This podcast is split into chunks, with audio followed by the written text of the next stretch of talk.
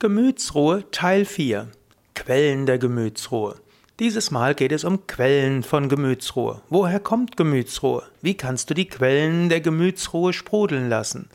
Denn Gemütsruhe ist ja ein guter Gegenpol zur Angst, zu allen Angst, Alltagsängsten und allen Aufregungen.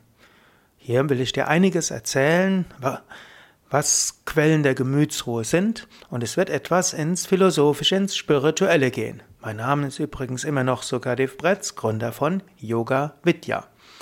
Also eine tiefe Gemütsruhe kann verschiedene Quellen haben. Es gibt zum Beispiel die stoische Gemütsruhe. Die Stoa ist eine philosophische Richtung, die bewusst oder unbewusst einige Menschen haben. Die alten griechischen und römischen Stoiker haben gesagt, Gemütsruhe, Gelassenheit ist ein Bewahren der eigenen Würde. Warum sollte man Situationen und anderen Menschen Macht über den eigenen Gemütszustand geben? Schon aus Selbstachtung sollte es dazugehören, Gemütsruhe zu kultivieren. Zum einen kommt aus dieser Geisteshaltung heraus, ja, hm, Warum sollte ich Menschen, die ich nicht unbedingt mag, Macht über meinen Geist geben? Das könntest du auch manchmal überlegen. Gerade wenn du dich aufregst über Menschen, die dir jetzt gerade auf die Nerven gehen und die vielleicht sogar ganz bewusst deine Knöpfe drücken. Und da kannst du bewusst sagen, ja, warum sollte ich Menschen, die mich nicht unbedingt mögen, Macht über meinen eigenen Geist geben? Oder auch, warum sollte ich Situationen, die ich nicht unter Kontrolle habe, Macht über meinen Geist geben? Sollte ich nicht eher selbstbestimmt sein? Sollte ich nicht selbst meine Gemütsruhe bewahren können? Ich möchte würdevoll sein. Ich möchte achtsam sein. Ich möchte eine Freiheit haben.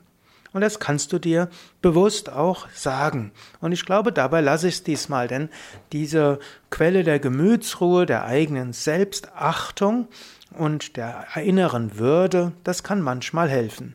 Also aus Würde, aus Freiheit, aus Selbstachtung heraus willst du Gemütsruhe kultivieren. Und ein weiterer Aspekt der Stoiker ist ja, ist, ist also erstens, es gibt zwei Grundprinzipien der Stoiker. Ich will sie nochmal nennen. Und der erste Aspekt ist, lass nicht Menschen und Situationen, die du nicht unter Kontrolle hast, deinen Gemütszustand beeinflussen. Und das zweite ist, handle nicht aus Emotionen heraus, sondern tue das, was notwendig ist zum größtmöglichen Guten. Also zwei Grundprinzipien. Das erste ist, Lass nicht Menschen und Situationen eine Macht über deinen Geist haben, die außerhalb deiner Kontrolle sind. Und zweitens, handle nicht aus Emotionen heraus, sondern tu das größtmögliche Gute. Okay, heute geht es also vor allem um diese erste Sache.